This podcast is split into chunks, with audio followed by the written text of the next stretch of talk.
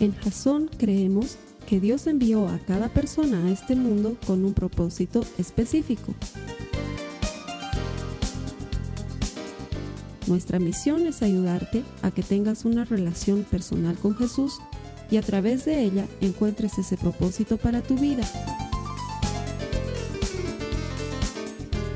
Queremos ayudarte a alcanzar ese propósito. Es nuestra oración que este podcast te ayude a tener visión, a tener jazón.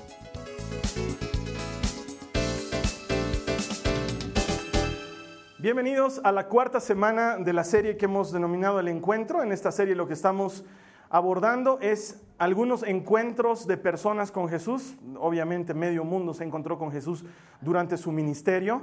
¿Y por qué es importante esto? Porque hemos aprendido, las anteriores semanas lo vamos a aprender hoy y la semana que viene, que será la última de, este, de esta serie, hemos aprendido que cuando encuentras a Jesús tu vida cambia para siempre. Porque en Él encuentras todo lo que siempre has estado buscando. Eh, Jesús viene a ser la pieza faltante para el hueco que tanto has querido llenar en tu corazón. Muchas veces hemos querido llenar ese hueco con cosas equivocadas y nunca lo hemos logrado satisfacer porque la pieza que nos está faltando, lo que realmente estamos necesitando, se llama Jesús.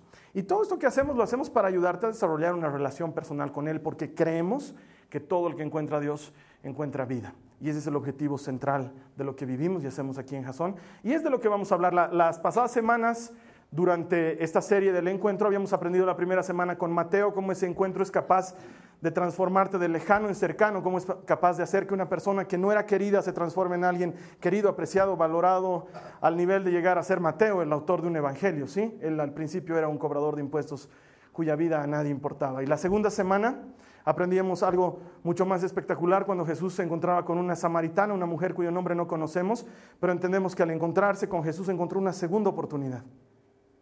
Y cuando encuentras una segunda oportunidad, definitivamente tu vida cambia para siempre. Porque te das cuenta que lo que considerabas como perdido no había estado perdido, sino que con Jesús puedes reencontrarlo, recuperarlo y rehacerlo. Y la tercera semana, es decir, la semana pasada, aprendíamos lo que un grupo de amigos es capaz de hacer por su amigo. Y cuando eres un verdadero amigo, eres capaz de dar la vida por tus amigos. Pero no solamente aprendíamos eso, sino que aprendíamos que hay salud en Jesús y que todo lo que hace Él es eterno que no hace algo por un ratito. O sea que para las personas que hemos recibido algún milagro de Dios alguna vez, que eso debería ser frecuente, nunca temas perder eso que Dios te ha dado, ya sea en salud, en relaciones, en finanzas, en lo que sea. ¿Por qué? Porque Dios no te da algo y luego te lo quita. No es así. Y Dios cuando hace algo lo hace bien. Si te ha salvado una vez de la muerte, por algo es, no es para que te mueras al día siguiente. Dios siempre completa su obra y eso lo aprendíamos la semana anterior. Tenemos que tener enfoque eterno. Hay cosas que son para ahora y son buenas y son útiles, pero terminan acá. Pero hay algo que no termina y es nuestra relación personal con Dios, que es en lo que deberíamos poner enfoque, porque no sé, no me imagino cómo será la vida de alguien que despierta sin Dios. Eh, les he contado alguna vez de un amigo que se enojó conmigo y me dijo, Carlos, no quiero hablar de Dios. Y yo ni siquiera le estaba hablando de Dios creo que yo dije algo así como salud, digamos, estornudó y no quiero hablar de Dios, y oye, no te estoy hablando de, no, eh, ¿sabes qué? Eh, si Dios existe, Él está allá y yo estoy acá y no quiero saber nada de Él. Y puedo entender que alguien esté enojado con Dios. Lo que me cuesta entender es que alguien no entienda que Dios está ahí. Y es parte de la premisa del encuentro porque eh, Dios sin nosotros sigue siendo Dios. Pero tú, yo, sin Dios, no somos nada. Eh, somos neblina que comienza y que termina. Somos una planta que nace y que muere, pero con Dios hay eternidad. Y esa esperanza de eternidad la descubrimos al encontrarnos con Él. Eh, de hecho, cuando yo conocí a Jesús, lo conocí cuando tenía 14 años. Era muchachito y lo conocí porque mi mamá me llevó a conocer a Jesús. Y eh, probablemente ella no entendía en ese momento lo que estaba haciendo al llevarme a conocer a Jesús. Y literalmente me estaba llevando a conocer, porque no es como que eh, el encuentro sucede así nomás, sino que tenemos que propiciar un momento para un encuentro. Y mi mamá encontró el momento preciso para que yo conozca a Jesús Y lo que ellos no esperaban es que me enamore al grado que me enamoré y mi vida revolucione y cambie y encuentre enfoque y propósito. Y a partir de ese momento hasta el día de hoy nunca haya cambiado de rumbo. Hasta mis 14 años mi mamá creía que era caso perdido porque siempre decía, mi hijo comienza algo y nunca lo termina se mete un ratito a la natación y luego la deja, se mete un ratito al taekwondo y luego lo deja, se mete un ratito a los scouts y luego los deja, se mete un ratito a esto y al otro y luego lo deja. Entonces ellos creyeron que ser cristiano era una etapa, ¿no? Y dijeron, ah, ahora es monaguillo y ya se le va a pasar, pero nunca se me pasó. y yo sé que muchos de nosotros quisiéramos llevar a nuestra familia a Jesús. Y es probablemente lo más difícil de todas las cosas que podemos hacer, en mi categoría de dificultad está como top top hablarle a un familiar personal tuyo de Jesús. Porque la familia te conoce como eres. Y como tu testimonio se cae delante de ellos, porque la mayor parte de nosotros no damos gran testimonio de vida, entonces Luego hablarles de Jesús es para que te digan, ahí está pues, para eso vas tanto a la iglesia. Ahí está pues, para eso tanto escuchas música cristiana. Ahí está, pues. a ver, ahora, ahora que estás renegando, quiero ver tu Biblia. ¿No? Entonces, siempre es difícil.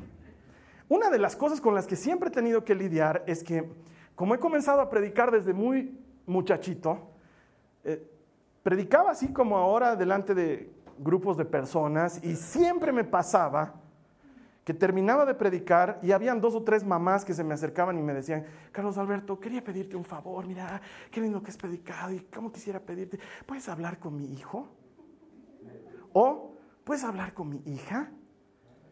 Entonces, eh, tal vez hablar con la hija no hubiera sido ningún inconveniente, pero hablar con el hijo me parecía algo rarísimo. Y, de hecho, mi respuesta frecuente siempre era no. Y he, desarrollado toda una serie de habilidades para decirle no a la gente sin que se enoje. Porque siempre me ponía a pensar, ¿qué le hace pensar a esta mamá que su hijo me va a hacer caso a mí que no conoce y que no ama, cuando a ella que la conoce y la ama no le hace caso? O sea, ya me imaginaba esa incómoda conversación de yo sentado en el living esperando a que salga el chico, ¿no? Sale, ay, él es mi hijito, digamos, se llama Peter, no sé. Hola Peter, él es Carlos Alberto, hola hermano, ¿cómo estás? Charlie, muchachos, ¿no? Y, hola, ¿y estudias? Sí, yo también. Mm, qué feo, ¿no? Sí, se fregado. Ah, ¿Y te gusta el fútbol? Sí. Ay, ¿De qué equipo eres? Bolívar, yo también. Ok. Ah. Grande Irano, ¿no? Sí, uh, buenas. O sea, no, sé a qué iba a llegar, ¿no? ¿Cómo lo iba a abordar y le iba a decir, bueno, tu mamá quiere que conozcas a Jesús y sé que yo no soy Jesús, pero voy a tratar de que lo... O sea, súper difícil. Me parece una de las cosas más complicadas. Y la verdad es que los papás generalmente agarran caminos equivocados para presentarle a Jesús a sus hijos. Caminos como entrar a su cuarto y decir, ¿qué son esos pósters de Marilyn Manson? Y el chico dice, pero mamá, me gusta, está de moda. Satanás está de moda en este cuarto, ¿no? Y, y queman, y poleras, y discos, y, y así queremos que conozcan a Jesús, digamos, ¿no? O los ponemos en evidencia delante de nuestros familiares, estamos en una reunión familiar y están charlando, y, tú sigues yendo a esa tu iglesia, a, ese, a esos cristianos, y sí, sí, sigo yendo. Y he tratado de llevarlo al fulanito, pero anoche se ha farreado, ¿no? Entonces... Y así queremos llevarlo a Jesús. la verdad es que es bien, bien difícil. No digo que sea imposible, pero digo que no estamos utilizando la forma correcta. Y sin embargo, sé que no debe haber una sola persona que haya conocido a Jesús y no quiera presentárselo a su familia más cercana, a los de su casa, a su esposa, a su esposo, a sus hijos. No, no me imagino que alguien diga, no, quiero salvar yo solito y que estos perezcan por todo lo que me hacen. Dios. O sea, me imagino que eso no, no sucede. Hoy vamos a encontrar una historia que nos va a hablar de eso.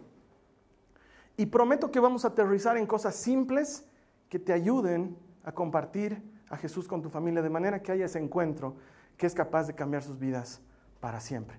Te voy a pedir que me ayudes leyendo tu Biblia. Vamos a Lucas 8 y vamos a leer desde los versículos 41 en adelante. Si es la primera vez que te estás conectando, va a aparecer debajo de mí un enlace enorme para que tengas una Biblia gratuita, no solamente en este servicio, pero cuando quieras.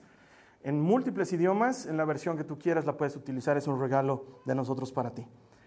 Vamos a leer Lucas capítulo 8, versos 41 en adelante. Y dice, y un hombre llamado Jairo, líder de la sinagoga local, se acercó y cayó a los pies de Jesús mientras rogaba que lo acompañara a su casa. Y la primera parte del siguiente versículo nos descubre por qué. Dice, su única hija que tenía unos 12 años estaba muriendo. Y como que es la asignatura clave, llevar a Jesús a tu casa. Es como que se transforma en, en la misión. Es más, me sigue pasando, solo que ahora les digo, tráelos a Jasón. Si tú logras traer a tu hijo un domingo, te prometo que voy a charlar con él. Te prometo que vamos a hablar, pero que primero sepa lo que está viniendo, que no piense que está entrando a la boca del lobo. ¿Quién es este señor que me quiere hablar? O sea, tráelo, porque sé que es una asignatura pendiente, es algo, sé que es algo que todos queremos hacer y es lo que está haciendo Jairo en este momento. Eh, tú me podrás decir es que su hija se estaba muriendo, pero en cierto modo es lo que está pasando con todos. Eh, puede ser que tu hijo no esté muriendo físicamente, pero no sé cómo está tu relación con tus hijos y a lo mejor esa relación está muriendo. No sé cómo está la vida de tu hijo, pero a lo mejor no está muriendo porque se va a morir, digamos, pero las amistades que tiene, la vida que lleva, eh, las cosas que hace, están muy lejos de la vida que tú quisieras darle. Y no quiero ser fatalista y decir que tenemos que ir a Jesús porque nos estamos muriendo, pero la verdad de la vida es que sin Dios estamos muertos y necesitamos tener vida. Y muchos papás se preguntan por qué la relación con mis hijos es tan tortuosa y probablemente la relación con tus hijos sea tortuosa por una de dos razones, o porque son adolescentes y están endemoniados con un espíritu que se llama adolescencia y ese espíritu tiene que salir.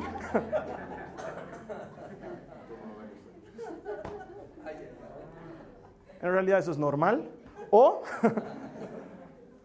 porque no estamos sabiendo ser papás con ellos. ¿Sí? Los adolescentes son un caso especial y hay que entenderlos y amarlos y esperar que eso también pase. Pero eh, si no estamos sabiendo ser buenos papás, en cierta medida hay algo que está muriendo. ¿Sí? Y no necesitamos que el hijo esté muriendo físicamente para que Jesús sea una emergencia en la casa sino que Jesús es una emergencia constante para todo aquel que quiere tener vida. Y eso es lo que está buscando Jairo en Jesús. Y si te das cuenta, la Biblia nos pone en antecedente de que no era cualquier persona, era un hombre importante. Era jefe en la sinagoga, eso quiere decir que era un judío recto, que obedecía la ley y amaba a Dios y le servía. Entonces él sabe a quién se está acercando, porque cuando tu auto se te arruina vas al mecánico. No me imagino que lleves tu auto al carpintero. ¿No? Y digas, hay un carpintero a la vuelta de mi casa que es capísimo. Y le lleves tu auto y le digas, maestro, ¿me lo puedes chequear el motor? Te va a decir, soy carpintero. Sí, pero tú eres capo. Además suena como clavo ahí adentro, entonces... Cuando se te arruina el auto, lo llevas al mecánico. Cuando se te arruina el reloj, para los que todavía usan ese artilugio de épocas pasadas, lo llevas a un relojero, ¿no? Y cuando se te arruina la vida, tienes que ir a Jesús. Porque ¿a quién más vas a ir? Vamos a otro humano para que nos arregle la vida cuando es Jesús el que arregla la vida. Es por eso que muchas veces la gente me dice, hace dos domingos atrás una hermana se me acercaba y me decía, eh, quiero que ores por mí, Carlos Alberto. Yo le decía, sabes que ahorita no voy a poder, pero le puedo pedir a uno de mis hermanos que, no, no, no, quiero que tú ores. ¿Y por qué? Le decía, es que quiero que tú ores. Y yo no hago milagros, de veras. No brillo en la oscuridad, paso malas noches, tengo hambre, no tengo buen genio muchas veces, me enojo muy a menudo, soy bolivarista, estoy lleno de defectos. Es la verdad.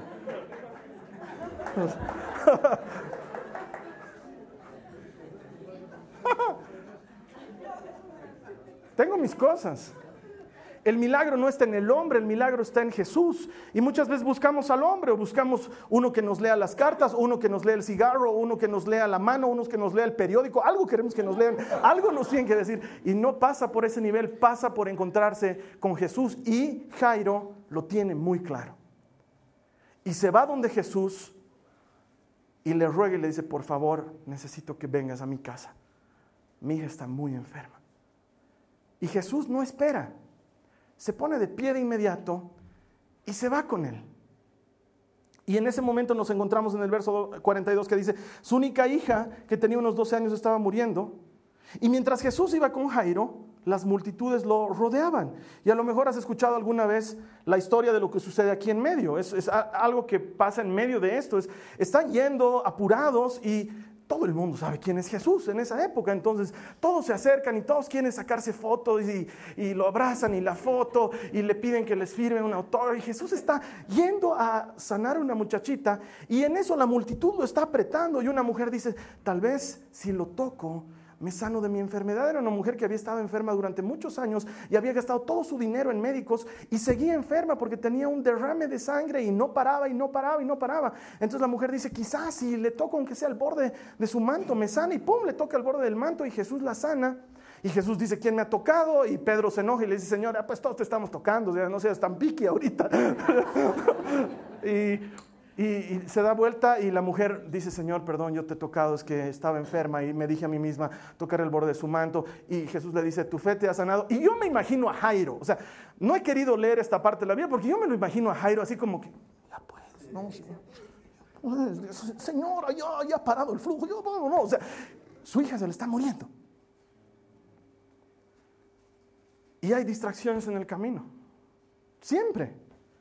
Te has propuesto traer a tu hijo X domingo, porque el odioso del pastor te ha puesto como meta traer a alguien a la iglesia. Y ya has preparado todo, ¿no? De entrada, semana antes has trabajado, has tratado de no pelear, de no renegar, de no hacer sopa, todas esas cosas para que todo esté tranquilo. Eh, noche antes te las has ingeniado para que sus amigos se mueran o enfermen de manera que él no salga. O sea, has hecho todo. Y el domingo, y él, y él te ha prometido, sí, mamita, ya mami, voy a ir, ya mamita, voy, ya mami, voy a ir, ¿no? Entonces, ya está todo listo, llega el domingo, estás por salir a la iglesia y pasa lo que sea. Amanece indispuesto, está dando la Fórmula 1, no sé, lo que sea. Y, y, lo ves, ni siquiera se ha metido a la ducha y ya es tarde y a ti no te gusta llegar tarde y ahí es otro domingo más. Y sabes que siempre hay distracciones en el camino. Siempre van a haber cosas que impidan que nos acerquemos a Jesús. ¿Por qué? Porque la vida se trata de acercarse a Jesús y todo va a conspirar porque no lo hagamos. ¿Por qué? Porque de eso se trata la obra del enemigo. No se trata de hacer iglesias monumentales con roqueros. Se trata de que no nos acerquemos a Jesús. Y muchos menospreciamos la obra del enemigo que existe, que habla todo el tiempo, es un parlanchín que está ahí en nuestra oreja todo el rato como ahorita que te está diciendo, no le hagas caso al Carlos Alberto, no existe enemigo.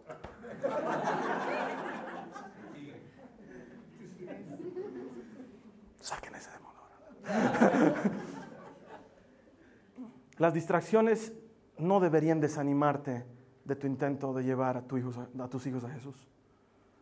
Deberías anticipar que esto va a suceder. Muchas veces quieres llevar a tus hijos a Jesús y no es el mejor momento porque no estás bien con ellos o quieres llevar a tu esposo o a tu esposa y justo se han peleado, justo cuando los querías llevar. Toda la semana han estado bien y de una soncerita está ahí el problema y ahí se acabó. Y todo tu esfuerzo por llevar a alguien a Jesús se viene por el piso. Las distracciones son parte de la vida y no deberíamos darnos por vencidos por algo así. De hecho, deberíamos entender que ser testimonio es difícil. Y en lugar de tomarlo como una, carla, como una carga, asumirlo como, tanto pienso en mi esposa, que está algo me ha hecho en la mente. En lugar de tomar esto como una carga, deberíamos asumirlo como una responsabilidad. Yo tengo que dar el ejemplo en mi casa, tengo que hacerlo. Es parte de la vida. La gente, generalmente la única aproximación que tienen a Cristo es por ti. Gandhi decía, y siempre lo digo con mucha molestia, pero él decía, me gusta su Cristo, pero no me gustan sus cristianos. Y muchas veces Gandhi tiene razón. Porque como papás o como esposo o como esposa en tu casa, eres el que menos ayuda a que la gente se acerque a Jesús. Y eres el primero en poner distracciones, el primero en contribuir para que en medio del camino, cuando ya todo estaba marchando, las cosas no salgan. Pero Jesús nunca deja una asignatura pendiente. Y el hecho de que haya salido una mujer en el camino y se haya sanado para Jesús no es problema. Él está listo y va a seguir yendo a la casa de Jairo y ahí continuamos en el verso 49, dice, mientras él todavía hablaba con ella, con la mujer que acababa de sanarse, llegó un mensajero de la casa de Jairo, el líder de la sinagoga, y le dijo, tu hija está muerta. Ya no tiene sentido molestar al maestro. Cuando Jesús oyó lo que había sucedido, le dijo a Jairo, no tengas miedo, solo ten fe y ella será sanada. Y quiero que te pongas en este momento porque lo que le está pasando a Jairo no es poco. No es que le han venido a decir, ya pues Jairo, te está vomitando harto, digamos, ¿no? O sea, que todavía te da algo de esperanzas, pero cuando te dicen ya está muerta, ya no hay nada por hacer, ya todo está perdido. Y Jesús se da la vuelta y te dice, ten fe. Probablemente tú digas, ¿cuál fe? ¿Para qué además? Si ya todo está perdido. Porque a veces parece que ya no hay esperanza. No sé en qué situación de tu vida estás, pero muchos de nosotros nos encontramos en una circunstancia en la que pensamos que ya no hay nada más por hacer. Ya todo está perdido, ya lo hemos intentado todo. Es más, vine por Jesús y en medio camino nos agarra esta mujer y nos hace perder el tiempo. Si no lo agarraban, porque eso es lo que ha debido estar pasando por la mente de Jairo, si no nos atrasábamos, a lo mejor llegábamos, aunque sea su último aliento. Mientras mi hija estaba muriendo, yo estaba perdiendo el tiempo con una sonza que estaba con sangre. O sea, eh, todo se ha perdido. Pero con Jesús es un poco como en el fútbol.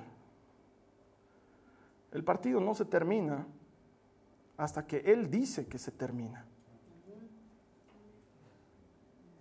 Y mientras Él diga, esto no ha terminado, no ha terminado. Y entrar en ese ámbito de creerle contra lo que ves es probablemente la tarea más difícil en tu casa. Porque tanto más te esfuerzas por llevar a Jesús a tu familia, tanto peor se pone tu marido, tanto más rebeldes están tus hijos, tanto más aprieta la situación económica, tanto más te echan en cara a tu Jesús, porque de repente eres humano y estallas y te dicen, ahí está pues, el cristianito, que todos los domingos va a su iglesia. Ahí está, pues quiero verte ahora cristiano. O viene algo duro, algo difícil, y la gente por alguna extraña razón creen que te van a dar mucho ánimo diciendo, tú puedes, eres cristiano. Ahora sé fuerte, ¿no? Es como que eh, ser cristiano no me ha hecho Hulk. La gente tiene extraños conceptos de lo que es ser cristiano y todo quiere desanimarnos. Y encima de todo, Jesús parece sordo. Yo siendo Jairo lo hubiera agarrado y le hubiera dicho, reacciona, digamos, ¿no? Porque el otro lo mira y le dice, Jairo, no tengas miedo, ten fe. Tu hija no está muerta. ¿Eres sordo? O sea, hubiera agarrado y ¡Sordo! y parece que está sordo en doble sentido.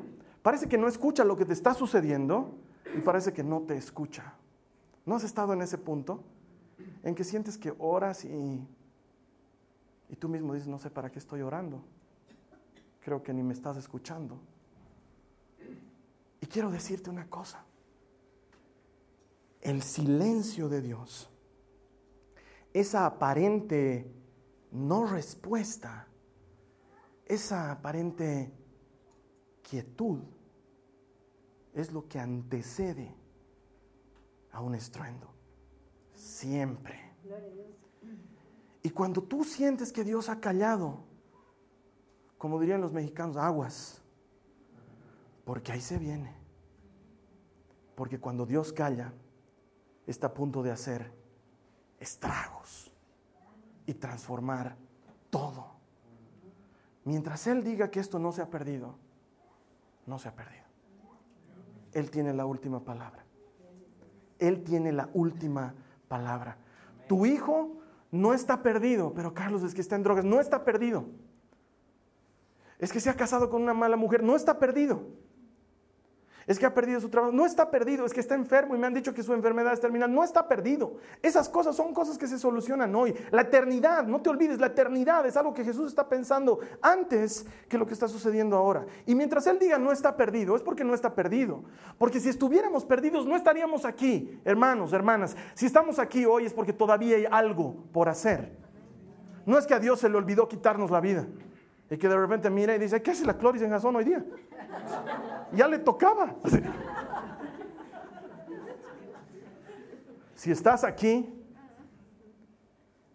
si todavía te trae angustia ese problema en el que estás pensando ahora, es porque Jesús ha dicho, todavía no es tiempo, hay mucho más por hacer, el partido no se acaba. Ayer era la final de la Liga de Campeones Europea, un mega evento para los que amamos el fútbol.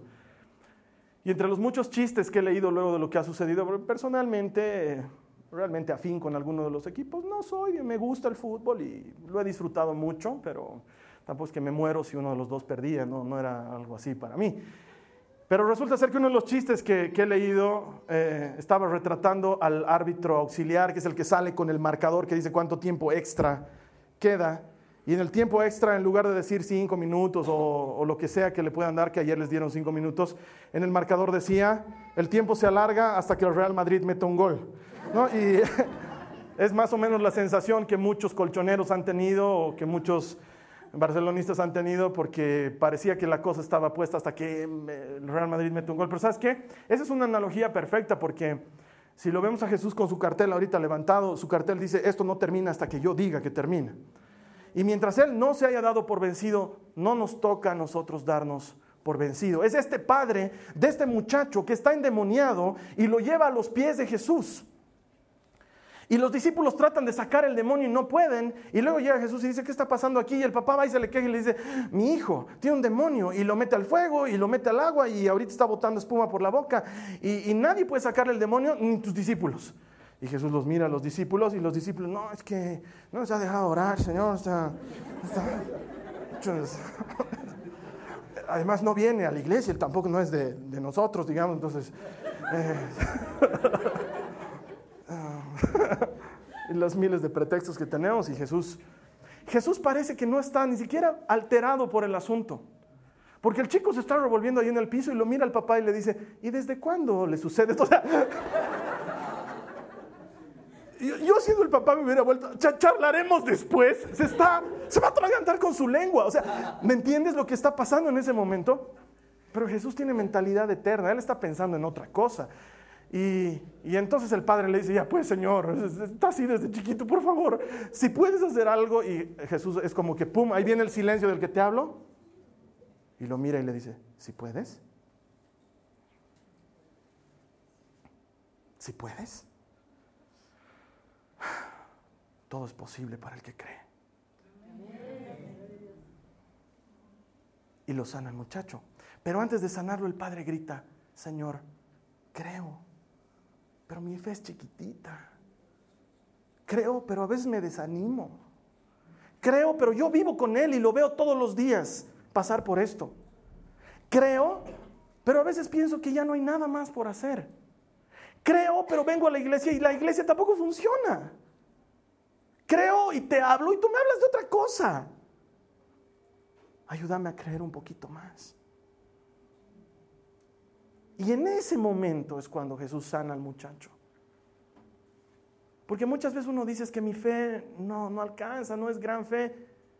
¿Ustedes creen que Dios necesita tamaños de fe para obrar? Él solamente quiere que le dejemos hacer lo que Él tiene que hacer en tanto Él lo tenga que hacer. Porque la respuesta no siempre va a venir cuando queremos, pero puedo asegurarte que va a estar ahí cuando la necesitamos. No sé por qué motivo Dios tarda hasta el último momento. Creo que es porque le gusta hacer unas impresionantes entradas. Le encanta. Y cuando parece que todo está perdido, entonces le dice, no tengas miedo, ten fe solamente, tu hija no está muerta. Y retomamos la lectura, mira lo que dice el verso 51, dice, cuando llegaron a la casa, Jesús no dejó entrar Jesús no dejó que nadie entrara con él excepto Pedro, Juan, Santiago y el padre y la madre de la niña. La casa estaba llena de personas que lloraban y se lamentaban, pero Jesús dijo, dejen de llorar.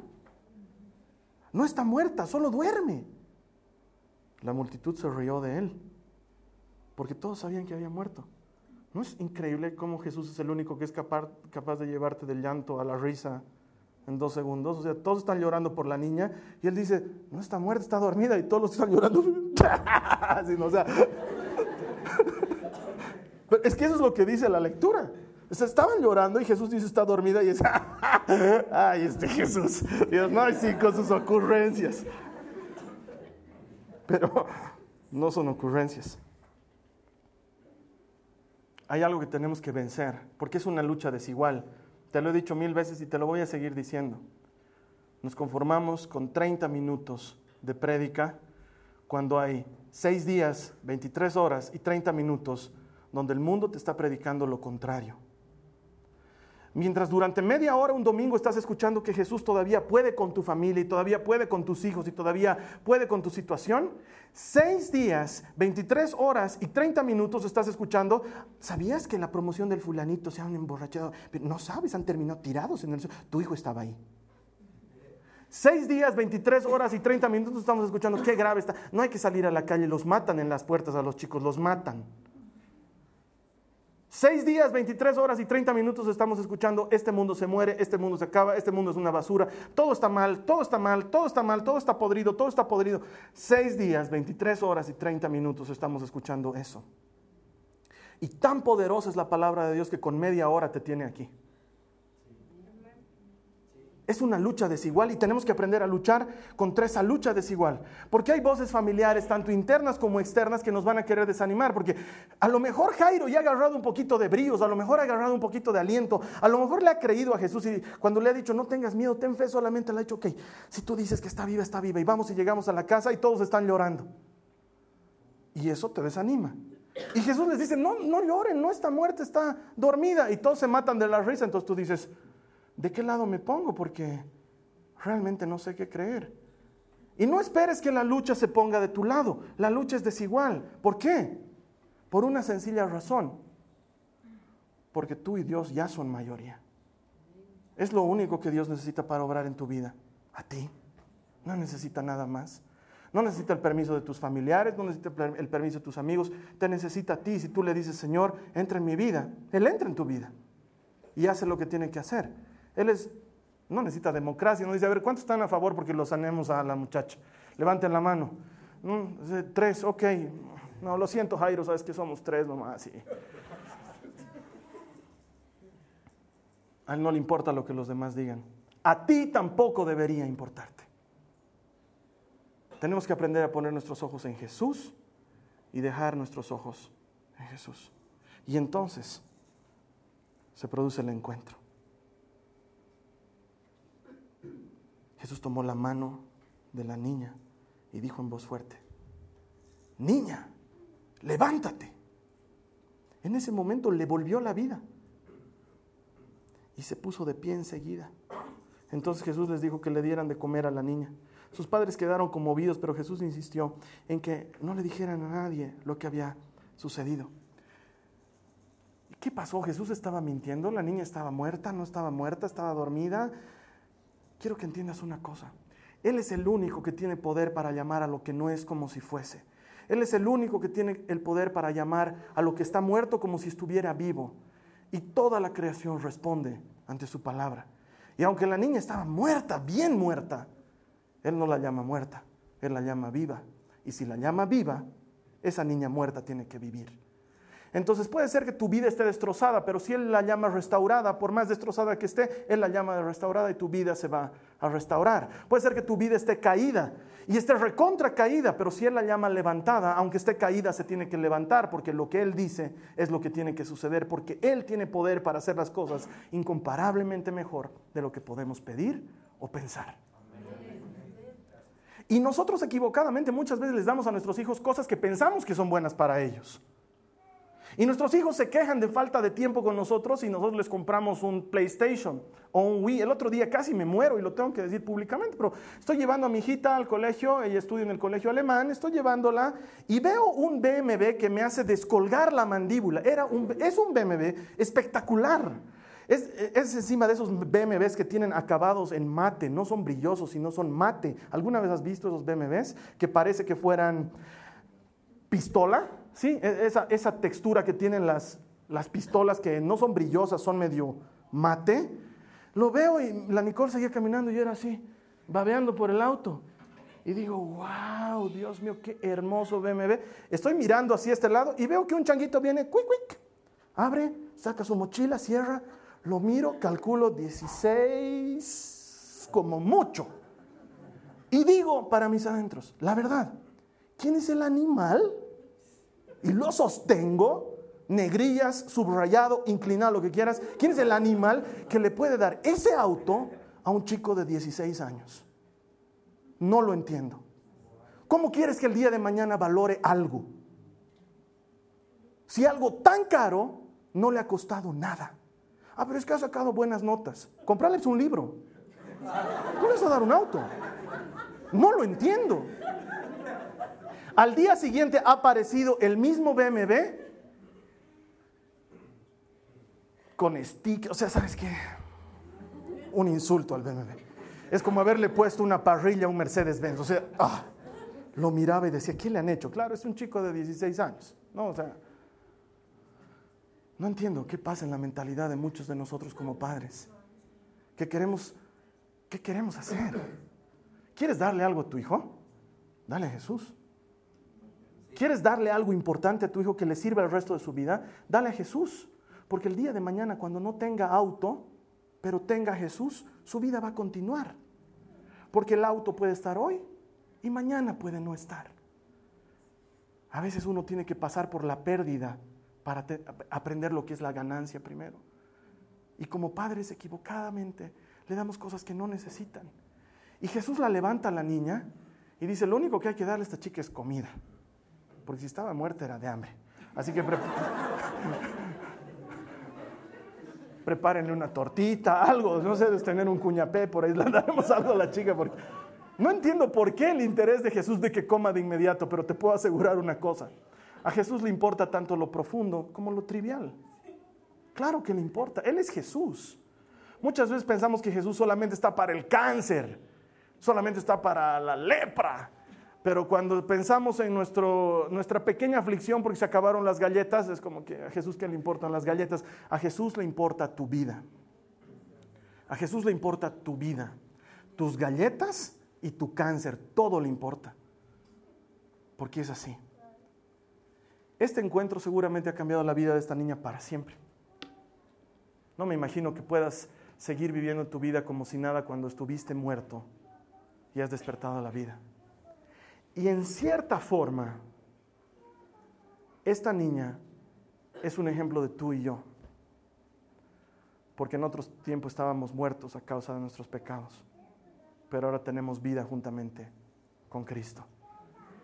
Y entonces esto prueba una vez más que cuando te encuentras con Jesús, tu vida cambia para siempre. Así que quiero recomendarte tres cosas sencillas que podemos hacer para acercar a nuestros hijos a Jesús. Y esto funciona para hijos, para hijas, para maridos, para esposas, para suegras, para eh, cuñados, cuñadas. A veces las cuñadas son peores que las suegras. O sea, funciona para todo. Primero, y si quieres tomar nota, lo primero, cosas prácticas, aterrizadas. Lo primero, entra tú en el mundo de ellos para que luego ellos entren en tu mundo. Entra tú en el mundo de ellos para que luego ellos entren en tu mundo.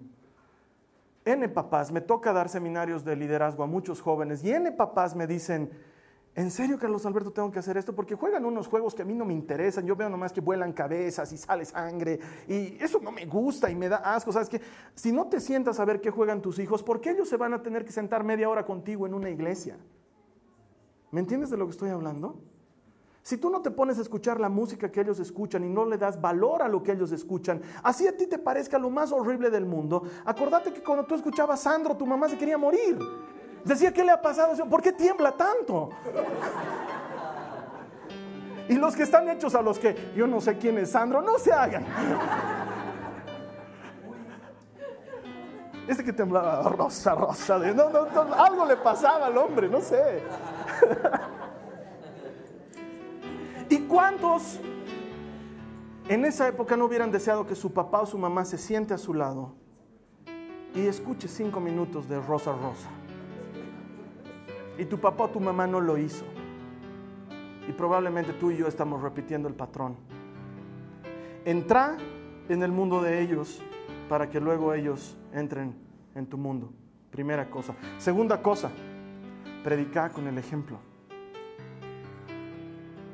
No puedes pretender que la gente haga algo que tú no haces, que viva algo que tú no vives. Porque es fácil hablar de Jesús, es distinto vivir a Jesús. Es fácil hablar de Jesús en la casa, pero cuando tus hijos ven que tu temperamento, tu carácter, tu forma de ser, tus actitudes, tus acciones no reflejan a Jesús, se cansan de Jesús. Agarran una imagen distorsionada de Jesús, porque si así es Jesús, no quiero a Jesús. Necesitamos predicar con el ejemplo. Y número tres, contrario a lo que todo el mundo te podría enseñar, no les hables a tus hijos de Jesús. Háblale a Jesús de tus hijos. Ora por ellos. Ora por ellos. Es que, Carlos Alberto, eh, eh, no hay es que. A ese que todas las noches te llega borracho y tú piensas que está perdido, ahí cuando está tirado en su cama, ponle la mano encima y ora por él. Y ve cómo Dios lo saca de eso, de lo que tú no lo puedes sacar. A esa chiquita que te tira a la puerta y te contestonea y, y parece que estuviera compitiendo contigo. Cuando está dormida, entra en su cuarto y pon tu mano sobre ella y ora por ella. Y ve cómo Dios hace lo que tú no puedes hacer en el carácter de esa chiquita.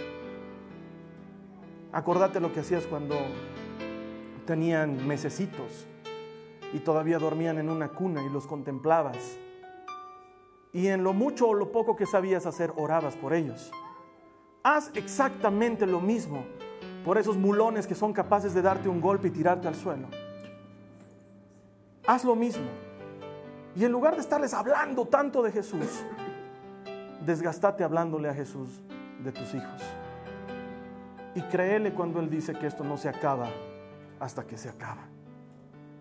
Para terminar, un consejo de Pablo en Efesios 6:4 dice, padres, no hagan enojar a sus hijos con la forma en que los tratan. Más bien críenlos con la disciplina e instrucción que proviene del Señor. Porque a veces hay que reconocer que como padres hacemos enojar a nuestros hijos. Te he dado tres cosas que hay que hacer. Entrar en su mundo. La primera, la más importante, predicar con el ejemplo. La segunda que sostiene esta y la tercera, orar por ellos. ¿Y qué no tienes que hacer? No los hagas enojar. Porque muchas veces la rebeldía que estamos cosechando proviene de algo que nosotros les estamos haciendo a ellos. Porque hemos crecido diciendo, yo no voy a permitir que a mí me hagan esto, que él viva yo lo que he vivido en mi casa y muchas veces terminamos replicando los malos ejemplos que hemos vivido.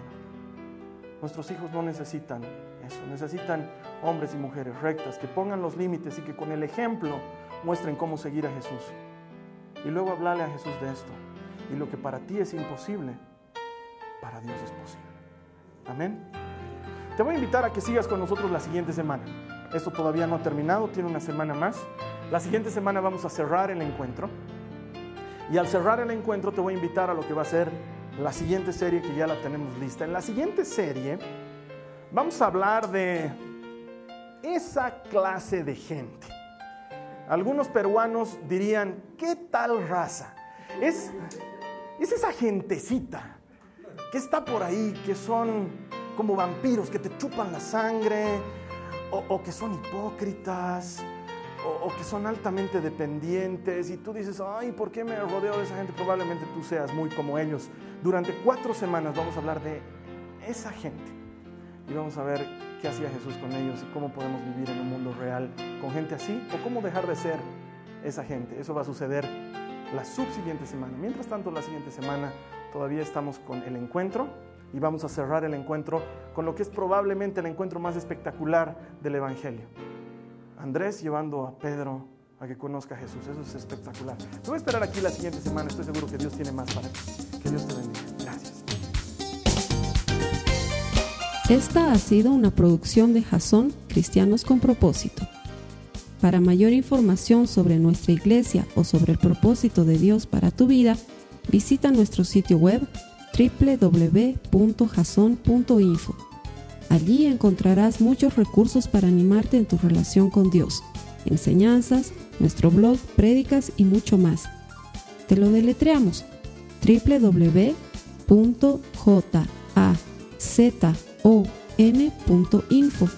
También puedes visitarnos en nuestro sitio en Facebook www.facebook.com barra Que Dios te bendiga abundantemente. Muchas gracias.